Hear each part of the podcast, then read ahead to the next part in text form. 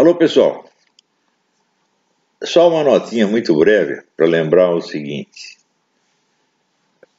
O Brasil é um país de maioria conservadora e cristã. Isso já foi comprovado por pesquisa em cima de pesquisa.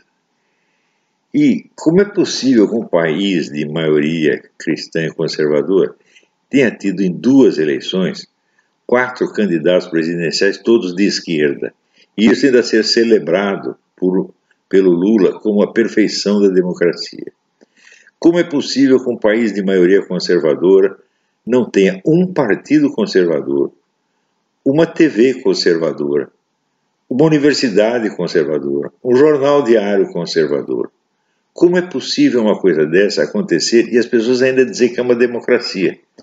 Por isso é que eu observo o seguinte: o Brian Winter, que é, é, um jornalista que vai me entrevistar dentro em breve, escreve no America's Quarterly que a eleição do, do Jair Bolsonaro expressa uma falência do sistema brasileiro. E é verdade, isso é estritamente verdade. Só que nós perguntamos por que o sistema faliu?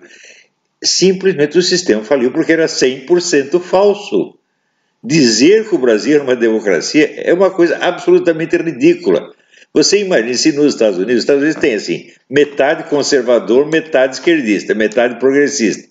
E você tem dois grandes partidos que, assim, quando eles tiram a vantagem na, na eleição é 49% a 51% ou vice-versa. Isto é democracia.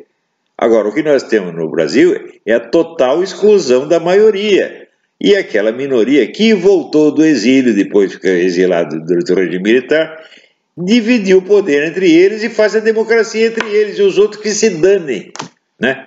O Brasil não é uma democracia, gente. Isso é uma farsa grotesca, ofensiva, insultuosa. Agora nós vamos ter a democracia, porque agora nós vamos mudar, inclusive, o quadro partidário. O partido do Jair Bolsonaro começou assim, um partideco desse tamanho, porque ele não encontrou lugar nenhum dos outros partidos. Esse partido vai crescer, ele vai governar o Brasil, vai se tornar um grande, um grande partido conservador que sempre nos faltou. Né? Então, agora sim teremos uma democracia. Então, dizer que o Bolsonaro é um risco para a democracia é para essa falsa democracia que é a partilha do poder entre os irmãozinhos, tucano-petistas. É, isso vai, esse sistema acabou, ele ruiu e tinha que ruir mesmo. Agora vamos saber o que é democracia, tá bem? Tudo de bom. Tchau, tchau.